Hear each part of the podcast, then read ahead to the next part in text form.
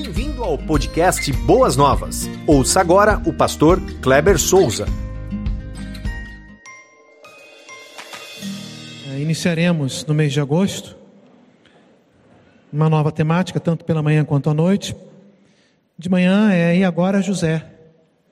Nós queremos abordar alguns personagens que têm este nome, não são muitos, Uh, alguns, como o caso desta manhã, não, não tem muitas informações, tive que buscar aqui uma série de uh, dados nos, nos, quatro, nas quatro passagens que os quatro evangelistas eles citam para então extrairmos a verdade para os nossos corações. O objetivo, o escopo, é a verificação de características que esses personagens possuíram a fim de analisá-las e fazer um contraponto, né, um, uma aplicação nas nossas vidas. O personagem desta manhã é José de Arimateia.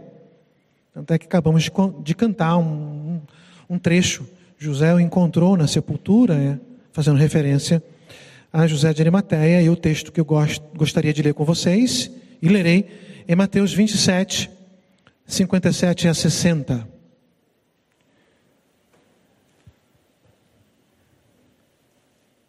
Mateus 27, 57 e 60. Você que está aí na sua residência, onde você estiver, amigo de Boas Novas, membro desta igreja, membro de uma outra igreja, está nos acompanhando. Deus abençoe a sua vida, muito obrigado. Abra também a sua Bíblia aí na sua casa, com a sua família, Mateus 27, 57 a 60. As quatro passagens que serão, eu vou ler essa agora no início, mas as outras serão lembradas também. Todas elas retratam o momento que José de Arimateia vai ao encontro com Jesus, mas esse encontro ali nessas passagens é quando Jesus havia sucumbido e ele vai então requerer o corpo de Jesus. Algum, algum momento, algum, algum, algum aspecto dessa natureza da morte de Jesus. E José de Arimateia indo até a este ponto. O texto diz assim: Ao cair da tarde, chegou um homem rico de Arimateia. Então por aí você já vê que Arimateia não era o sobrenome dele. Fazia referência à cidade de onde ele vinha. Então, um homem rico de Arimateia, ou seja, da cidade de Arimateia, chamado José, que se tornara discípulo de Jesus. Dirigindo-se a Pilatos, pediu o corpo de Jesus e Pilatos ordenou que lhe fosse entregue. José tomou o corpo, envolveu-o num limpo lençol de linho e o colocou num sepulcro novo, que ele havia mandado cavar na rocha. E fazendo rolar uma grande pedra sobre a entrada do sepulcro, retirou-se. Vamos falar com o Pai. Pai amado, Pai querido, nós louvamos e engrandecemos o teu doce e precioso nome. Queremos pedir as tuas copiosas bênçãos na vida daqueles que estão nos assistindo, nos acompanhando através da internet, do Facebook, do YouTube, mas que a tua graça possa recair também aos teus filhos que aqui estão nesta manhã no templo. Que o Senhor possa nos alimentar, nos desafiar e que possamos, ao verificar as características de José de Arimateia, aplicar as verdades dos nossos corações. Assim oramos na certeza que o Senhor nos ouve, no nome de Jesus. Amém. Muito bem. José significa aquele que acrescenta, acréscimo do Senhor, ou Deus multiplica. O nome José, obviamente, é oriundo do hebraico, Yosef, e ainda né, fazendo referência a Deus, né, é aquele que iria acrescentar algo nas nossas vidas. Esse é o significado. Arimateia ah, ela não se tratava de uma cidade, não de sobrenome, né? Algumas pessoas até ah, têm esse nome, né? José de Arimateia. Hoje tem essa referência como sobrenome, mas aqui no caso do personagem que ah, estamos trazendo aos irmãos, faz referência à cidade que ficava ao sul da Judéia. Há uma probabilidade de ser a mesma cidade natal de Samuel, que tinha o nome de Ramataim.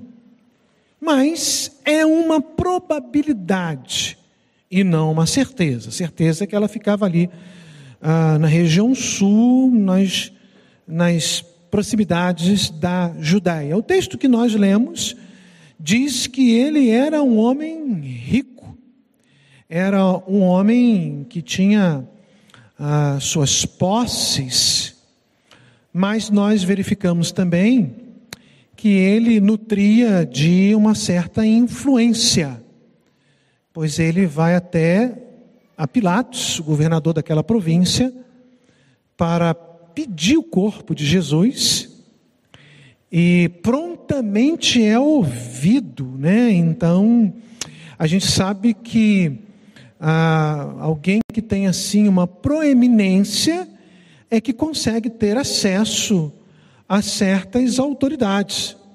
Esse era o caso de José da região de Arimateia. Mas quando eu olho aqui para esse aspecto dele ser rico, logo veio à minha mente a orientação, a advertência que o Senhor Jesus Cristo deu, é, em Mateus capítulo 19, 23 a 24, quando ele disse assim: Digo-lhes a verdade, dificilmente um rico entrará no reino dos céus. Lhes digo ainda: é mais fácil passar um camelo pelo fundo de uma agulha do que um rico entrar no reino de Deus. Alguns atribuem eh, o fundo de uma agulha como uma passagem muito apertada, em que um camelo com ah, muito carregado era difícil de passar ali, então aquela passagem recebia o um nome de fundo de uma agulha para designar um, um, um espaço eh, estreito. Alguns estudiosos eles estão dizendo não, não, o Senhor Jesus Cristo está fazendo uma referência pesada mesmo, é o fundo de uma agulha mesmo. O fato é que o Senhor Jesus Cristo não está afirmando que os ricos não herdarão o reino de Deus. O Senhor Jesus Cristo está afirmando que aqueles que têm como Deus o seu dinheiro, e as suas riquezas, obviamente esses não entrarão no reino de Deus, porque eles substituíram. Tem como Deus Mamon, né? As riquezas. Ah, muitos, e não todos, eles acabam sendo hostis aos cristãos, quando nós lemos em Tiago, capítulo 2,6, quando Tiago fazendo aqui uma orientação, um levantamento de uma informação, ele diz assim: Mas vocês têm desprezado prezado pobre, fazendo referência ao, a alguns ricos, e a Bíblia não está fazendo referência, não está generalizando a todos os ricos. Não são os ricos que oprimem vocês, não são eles ah, os que o arrastam para os tribunais, ah, em algumas situações, alguns acabam sendo prepotentes por acharem que são muito poderosos, por terem muitas riquezas.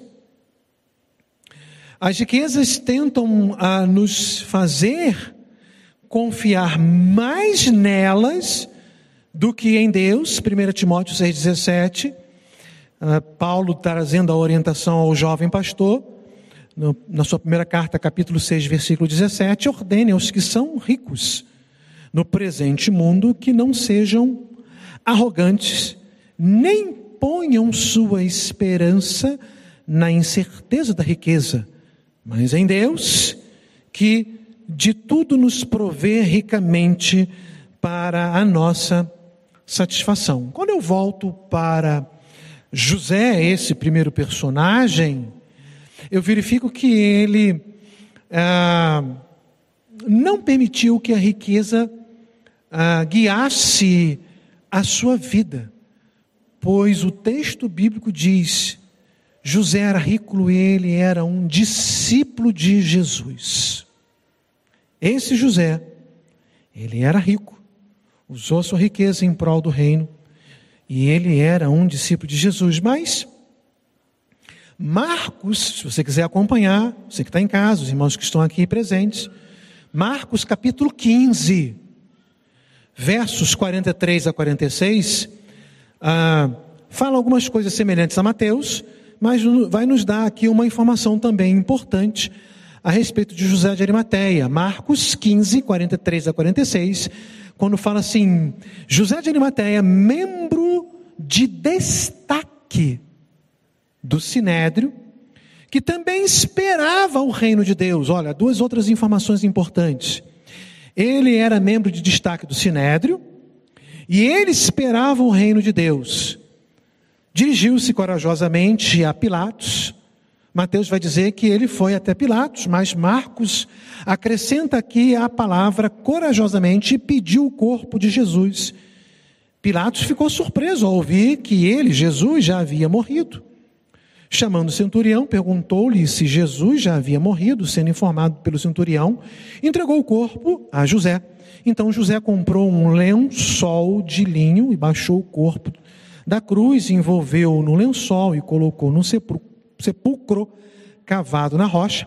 Depois fez rolar uma pedra sobre a entrada do sepulcro. Sinédrio, ou lá no hebraico, saen, sa, Saendra, Saendrim, Saendrim, palavra difícil de pronunciar, era a corte suprema da lei judaica. Então, esse homem era proeminente, ele fazia parte da corte suprema da lei judaica com a missão de administrar a justiça, uh, interpretando e aplicando a Torá, a lei de Moisés, tanto de forma oral quanto a forma escrita, exercia a representação do povo judeu perante a autoridade romana. Existiam dois tipos de sinédrio: o grande sinédrio e os menores. O grande era o grande concílio que se, se reuniu, então, o número era de 71 ou 70 mais um para não ter empate na hora da tomada de decisão. Então, quando as grandes decisões da corte elas eram tomadas e o grande sinédrio sediada então em Jerusalém. Os menores, que eram tribunais de justiças locais inferiores, eles eram compostos de 23 membros, também era chamado de sinédrio. E o sinédrio era composto então pelos saduceus, pelos fariseus e pelos escribas. Então, nós vemos aqui que o fato de José, como Marcos bem nos lembra, esperar o reino de Deus, sendo ele alguém que aplicava a lei, ele tinha que lê-la Sendo ele um fariseu, um saduceu, um escriba, ele era um religioso, isso dá demonstração que ele conhecia as profecias do Mexiá, ou ungido, ou o profeta, ou o Messias, Jesus. Ele esperava a chegada do Mexiá. Ele esperava a chegada do Messias. Mas o sinédrio no tempo de Jesus, e é registrado aí no Novo Testamento, como nós acabamos de ler, vivia debaixo do domínio de Roma. Os romanos até concediam aos judeus grandes poderes na resolução de questões. Então, Roma até concedia lá que eles tivessem uma guarda, algumas decisões importantes o sinédrio tomava, tanto é que para julgar a Jesus foi o sinédrio quem julgou. Mas o sinédrio não tinha a ordem de Roma para determinar a lei capital.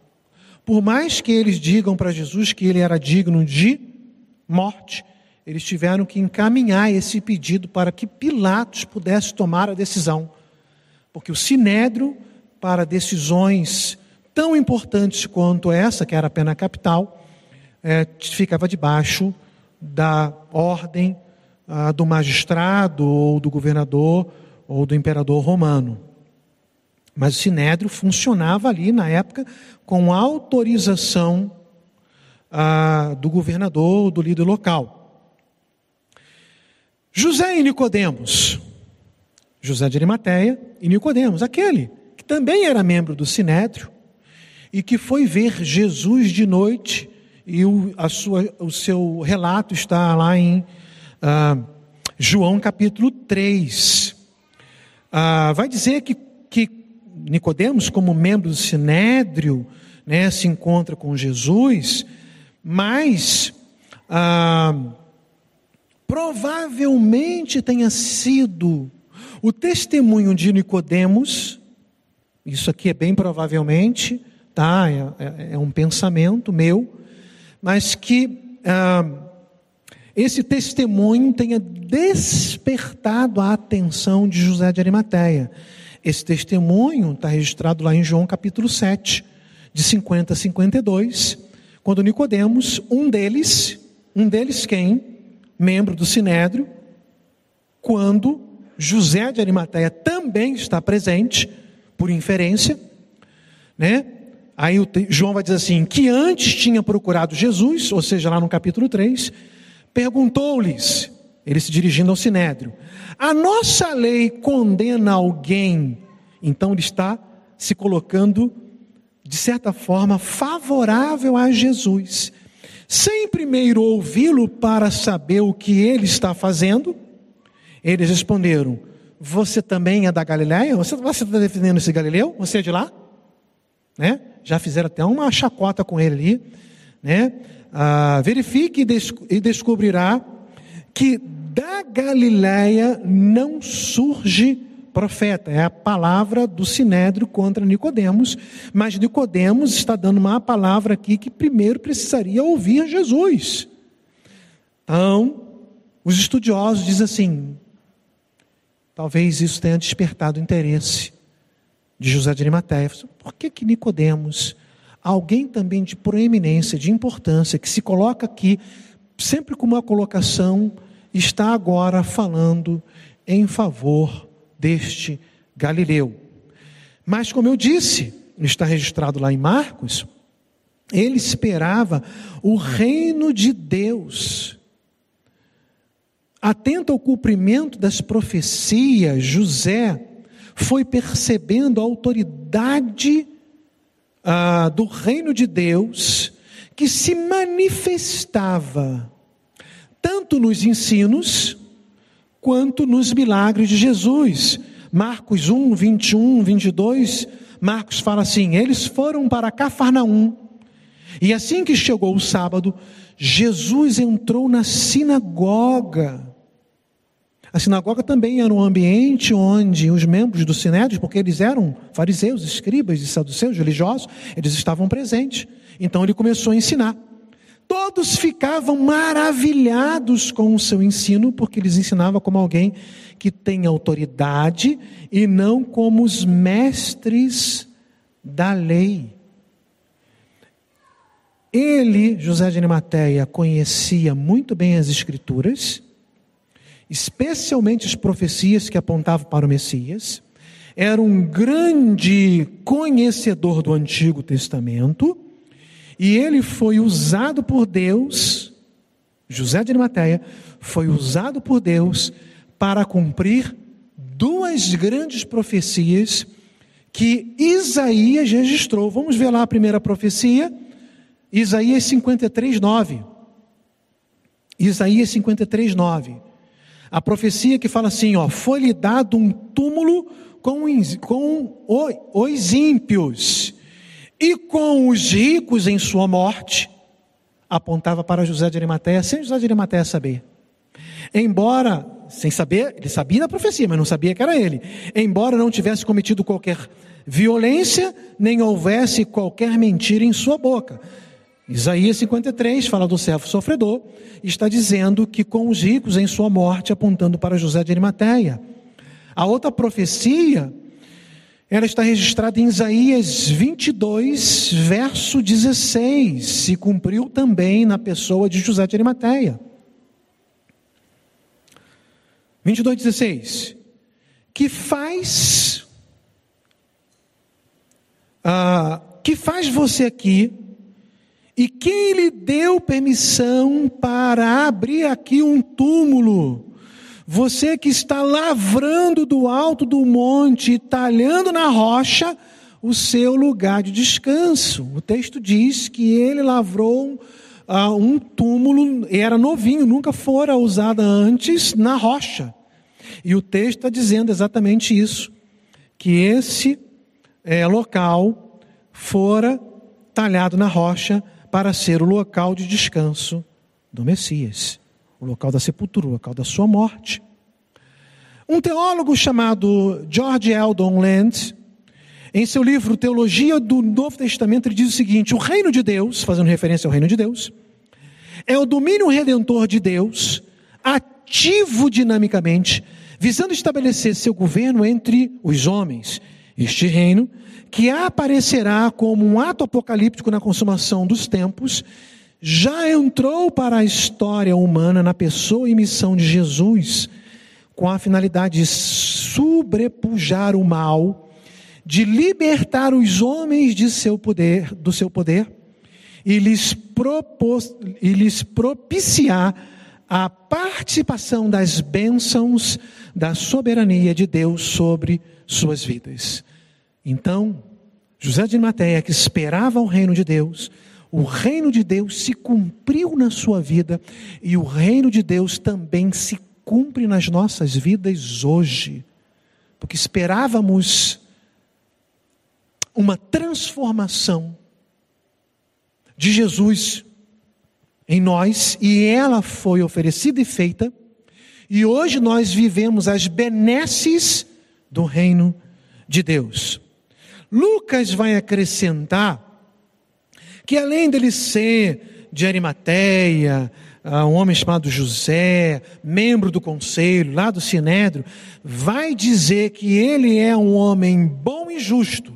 Lucas 23, se você quiser acompanhar, Lucas 23, de 50 a 53, Lucas 23, de 50 a 53, diz assim: Havia um homem chamado José, membro do conselho, um homem bom e justo que não tinha consentido na, e na decisão e no procedimento dos outros.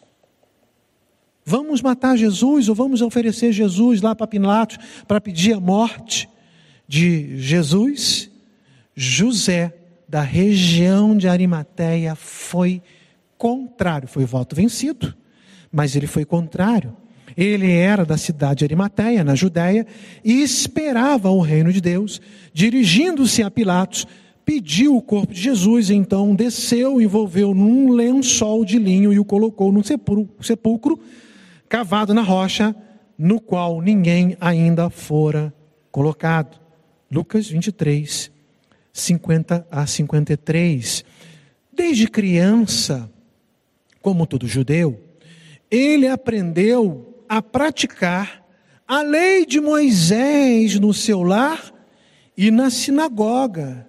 E é por isso que ele se tornou um homem bom e justo. E Lucas vai acrescentar, como eu já disse e repito, que ele não concordou com as decisões e procedimentos dos outros em condenar o Senhor Jesus Cristo.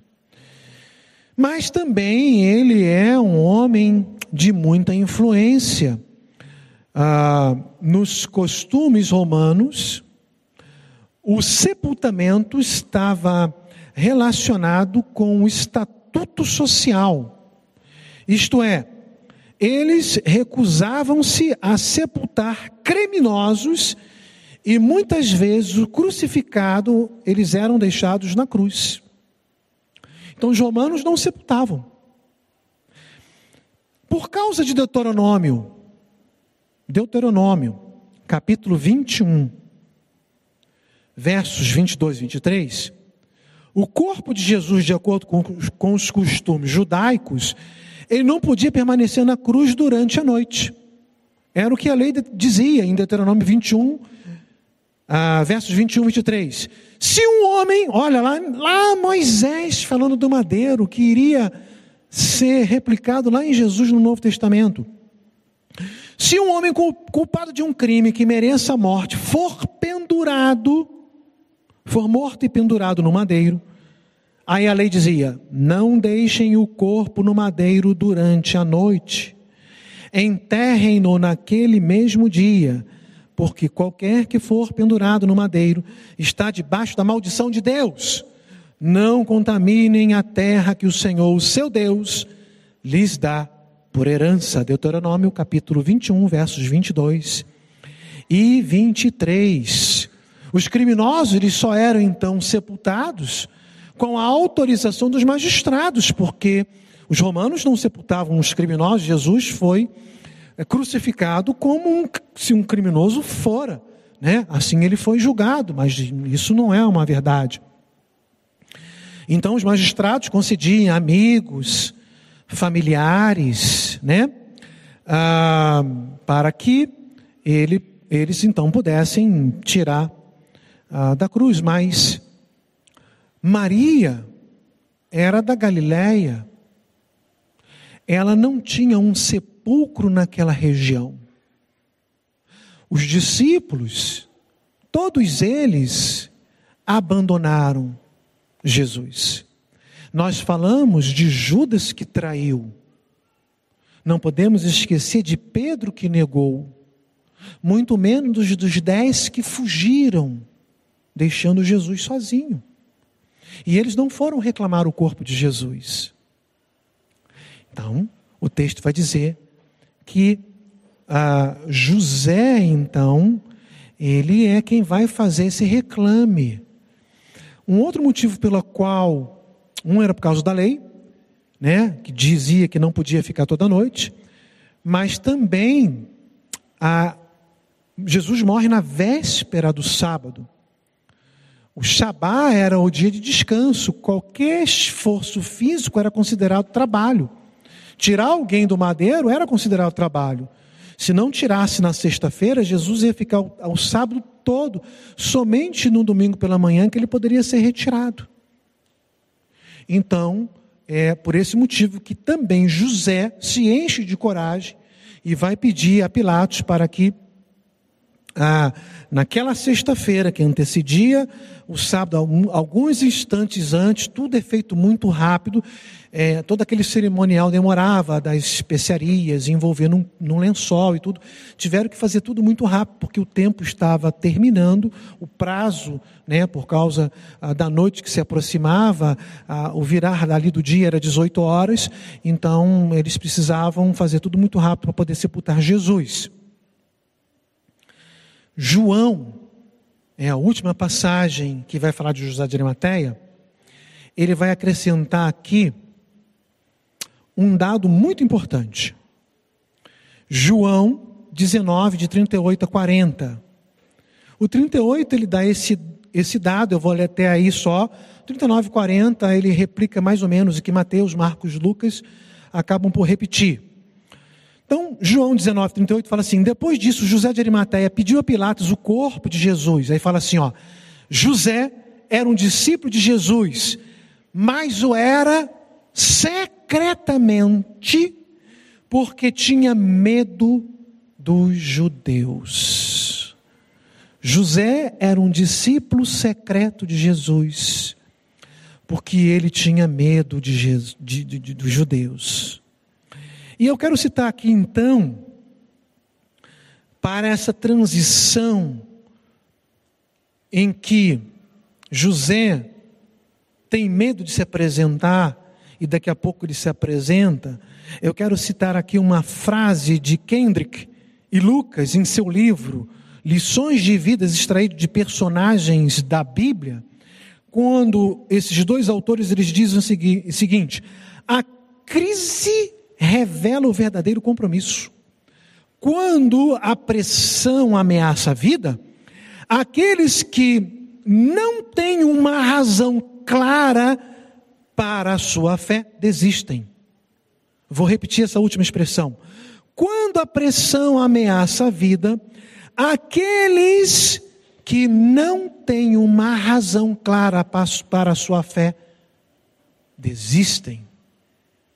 Quando José de Arimateia é confrontado com o fato de que o Senhor Jesus Cristo poderia ficar na cruz do Calvário e os mortos ficavam ali sofrendo, ou as pessoas que estavam ainda em vida, né, ficavam ali dias, muitas horas, porque subiam ali, por isso que tem aquele negocinho, ó, verifica se está morto, está muito escuro, quebra a perna. O ato de quebrar a perna para que eles não pudessem levantar-se na cruz, fazer pegar a respiração, aí morria logo asfixiado, porque se a perna estava quebrada, ele não ia conseguir fazer esse movimento. Então Jesus morreu. Uh, José de Arimateia sabe disso, que se não tirasse ali, ele iria ficar ali, iria ser jogado é, naquela região onde o fogo não apaga, era o lixão de Jerusalém, para que os cães pudessem comer a sua carne.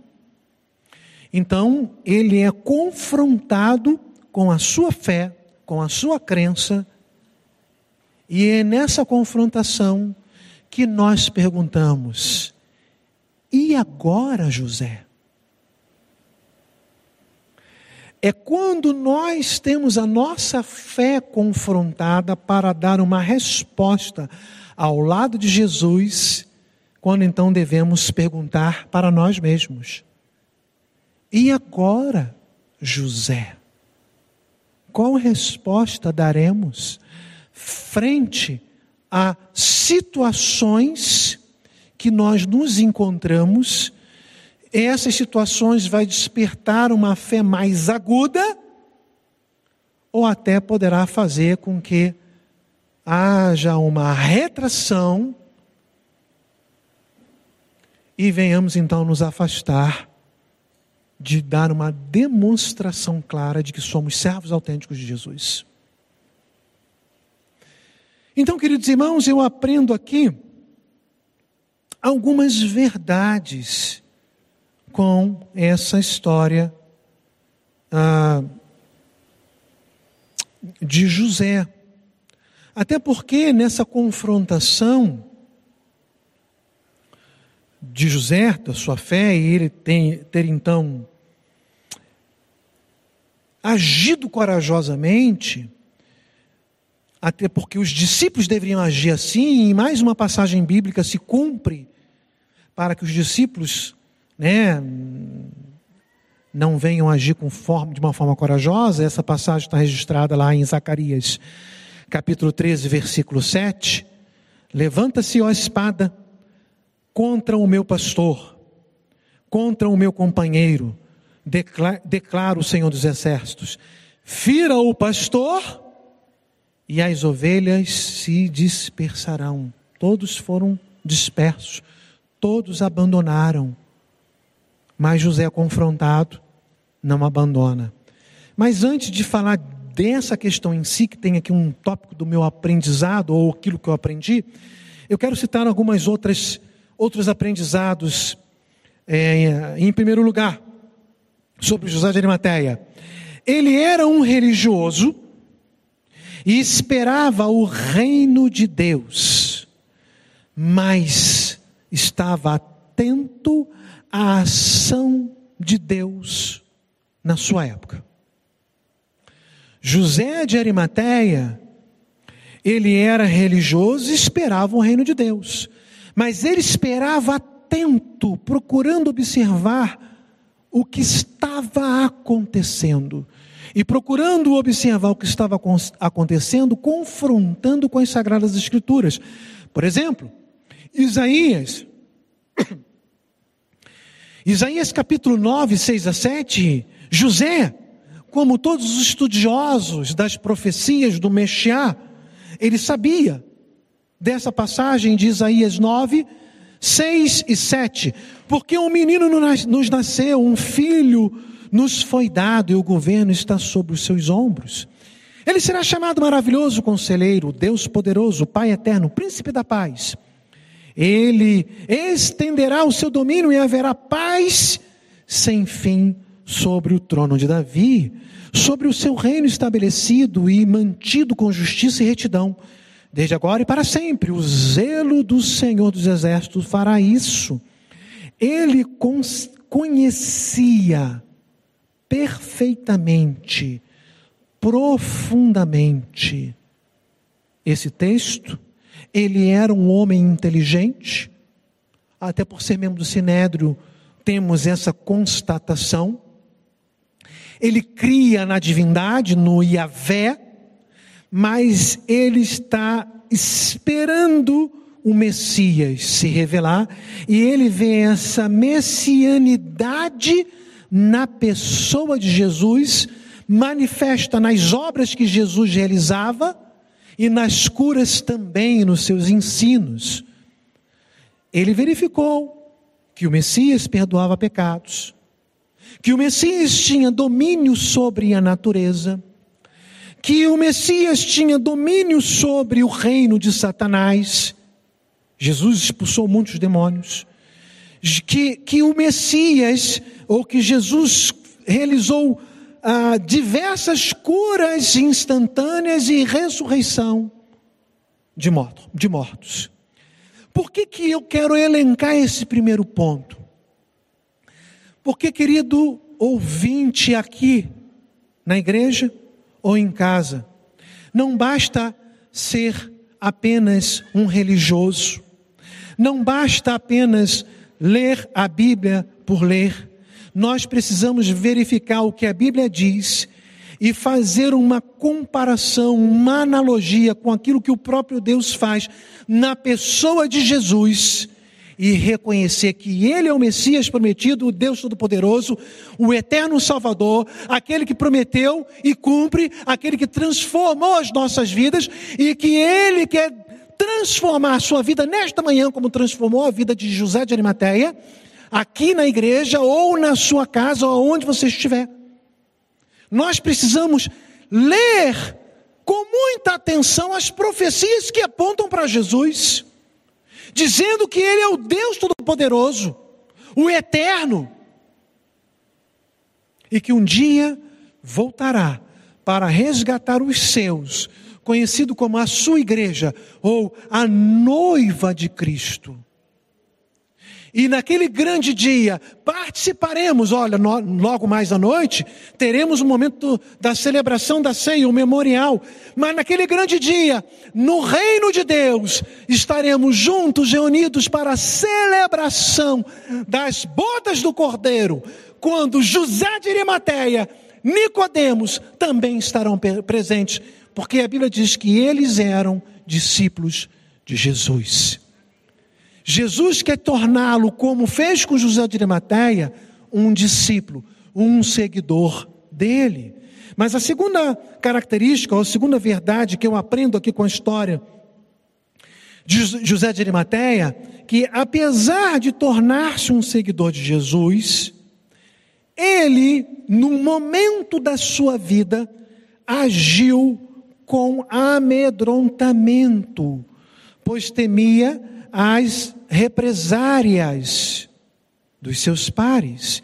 Como eu li lá em João 19, versículo 38, diz assim: Depois disso, José de Arimateia pediu a Pilatos o corpo de Jesus. José era discípulo de Jesus, mas era um discípulo secreto, porque tinha medo dos judeus.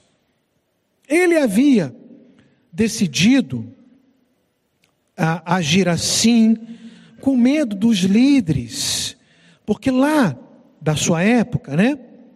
Ah, lá em, em João capítulo 9, versículo 22, diz assim: Seus pais disseram isso porque tinha medo dos judeus. Está falando daquele, daquele jovem que for, aquele paralítico que fora curado.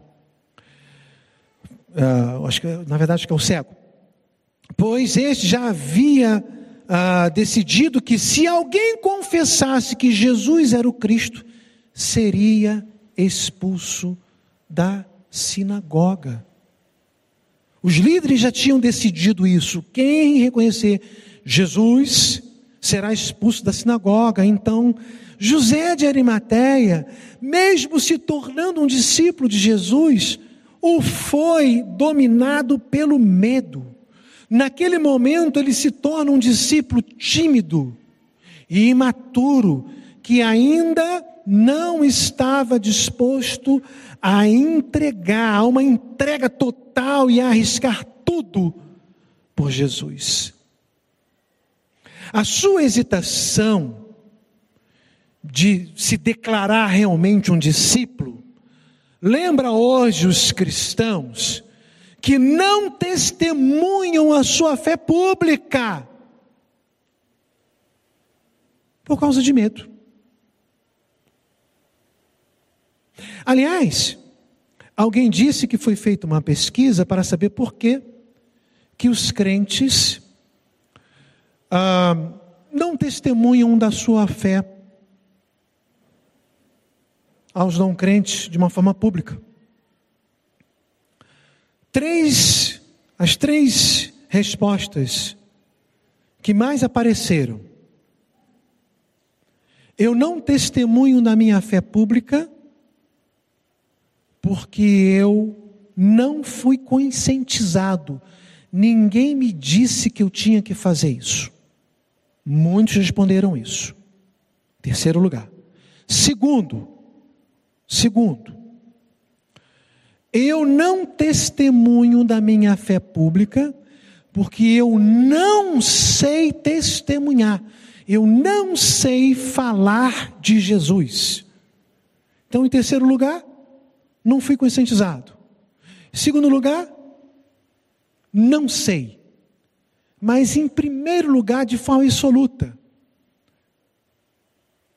as pessoas não testemunham sobre Jesus porque elas têm medo. E muitas vezes e aqui no nosso Brasil, nós não temos medo porque seremos presos, acorrentados, açoitados, a nossa família vai passar por morte. Isso não acontece no nosso Brasil. Nós temos medo do não. Nós temos medo da rejeição. Vamos chegar perto de alguém e vamos falar assim: Eu queria apresentar Jesus para você. E a pessoa fala assim: Não quero saber nada desse negócio de Jesus. Aí você já fica já com medo, alguém vai te repudiar, vai fazer chacota, vai mexer com você, vai contar uma piada, vai dizer que você dá dinheiro na igreja para o pastor ficar rico e você fica pobre. E você tem medo dessas coisas e você acaba não apresentando a fé pública. Então eu aprendo que naquele momento da sua história, José de Arimateia, ele teve uma possibilidade, uma oportunidade de apresentar a sua fé pública para os seus, os magistrados, e não o fez, porque ele era um discípulo secreto, por medo. Muitas vezes nós agimos como José, irmãos, e não podemos, por amor a Jesus Cristo, agir por medo. Lucas, que é o autor do livro de Atos, ele diz que nós seríamos testemunhas. E descerá sobre vocês o Espírito Santo. E vocês serão as minhas testemunhas. Você, meu querido irmão, que está agora me ouvindo aí na sua tela, celular, de iPad, televisão, não importa. O texto diz que você seria uma testemunha de Jesus. Esta palavra no grego lá é martireis, que traz para a língua portuguesa a ideia de Marte. O texto está querendo nos ensinar que deveríamos estar dispostos, com um ato de coragem, se necessário for, até enfrentar a morte, até enfrentar as perseguições e as lutas dos nossos algozes, por amor a Jesus, mas testemunhando de forma corajosa o Evangelho da cruz. Mas neste momento, José de Arimateia é um discípulo tímido, amedrontado, e não podemos agir assim. Mas em terceiro lugar, Possivelmente, de forma metafórica, José se fez essa pergunta: e agora, José? Então eu venho com o terceiro ponto. O discípulo amedrontado, tímido e imaturo, agora encheu-se de coragem e foi testemunhar. Porque Marcos 15, 43 fala assim: José de Arimateia, membro de, de destaque do Sinédrio, que também esperava o reino de, de Deus, dirigiu-se corajosamente a Pilatos e pediu o corpo de Jesus. A coragem que faltou os apóstolos, esta coragem encheu o coração de Arimateia, de José de Arimateia, que de uma só vez, de uma só vez, aquele que era que vivia em secreto, ele precisa declarar sua fé pública. Quando ele chega para Pilatos e fala assim, e todos tomaram conhecimento disso. Me dá o corpo de Jesus. Por que me dá o corpo de Jesus? Porque eu sou um discípulo dele. E não só isso, ele se, se enche de coragem, ele dá a demonstração pública de que agora ele era realmente o discípulo de Jesus, mas ele vai dar um sepultamento digno e honroso, tal como era feito aos principais líderes da nação judaica. Ele foi usado pelo Espírito Santo para, para a, ser cumprida a profecia de Isaías 53, 9, e para ser cumprida a profecia de Isaías 22, 16. Mas para fechar, a mensagem desta manhã, o último ponto, José procurou oferecer o melhor do seu tempo, do seu esforço e posse para Jesus. Mesmo na sepultura. Diz que em Marcos 15, Mateus, João, Lucas, que ele compra um lenço fino para enrolar Jesus. Vai dizer que Nicodemos está com ele e que Nicodemos tem 34 quilos de especiaria. A especiaria era cara. O texto vai dizer que ele, por ter ido até Pilatos, ele ofereceu o seu tempo para fazer isso e para tirar Jesus da cruz, ele ofereceu o seu tempo. Você tem oferecido o melhor do seu tempo para o reino de Deus? O melhor do seu vigor físico? Às vezes nós esperamos tanto, tanto, tanto, quando não temos mais o vigor físico, a força da juventude, quando não temos mais, é que queremos oferecer o que temos então, o que sobrou para o Senhor. Não está correto temos que oferecer o melhor do nosso tempo, o melhor da nossa vida, o melhor dos nossos bens, do nosso ser a Jesus Cristo, porque Ele ofereceu o melhor dele para nos salvar, que foi Ele mesmo. José, que era um discípulo secreto, ele se enche de coragem, ele então vai declarar a sua fé pública, mas depois ele vai colocar à disposição, mesmo Jesus estando morto, à disposição do reino o seu dinheiro, o seu bolso. Eu cavei essa rocha, e o cavar uma, uma sepultura numa rocha requer dizer que despend... ele, ele ofereceu ali uma quantia boa, financeira, pois somente os ricos tinham condições de fazer isso. Mas ele oferece aquela sepultura para Jesus. Nós precisamos oferecer o melhor das nossas vidas para o Senhor. Não podemos agir por medo. Não podemos ser imaturos. Não podemos ser tímidos. Aproveite as oportunidades, declare a sua fé para o seu patrão, para o seu empregado, para o seu par, aquele que trabalha com você, aonde você está estudando, fazendo um doutorado, um mestrado, na faculdade, os jovens que estão lá na faculdade. Testemunhe no nome de Jesus Cristo. Estamos passando tempos difíceis quando no meio acadêmico o ateísmo é que tem sido pregado, tem sido levantado, e a bandeira do Evangelho tem sido esquecida. É ali dentro que é o seu campo missionário, na sua vizinhança, dentro do Uber, dentro do ônibus, no ponto de ônibus, na hora de comprar a carne, na hora de pagar no caixa. Fale de Jesus Cristo, é claro que nós temos que agir por inteligência. Na fila do caixa, você não vai chegar lá, senhora, olha, moça do caixa, o pastor da igreja falou que eu tenho que pregar. Deixa eu abrir a Bíblia agora para você. Não é isso que eu estou dizendo. Você pode dar um folheto, falar que Jesus ama, perguntar o nome do caixa, Senhor, eu estou orando pela sua vida. E dar o melhor das nossas vidas para o reino de Deus. A pergunta fica com vocês agora, nesta manhã. E agora, Josés, Marias? E agora?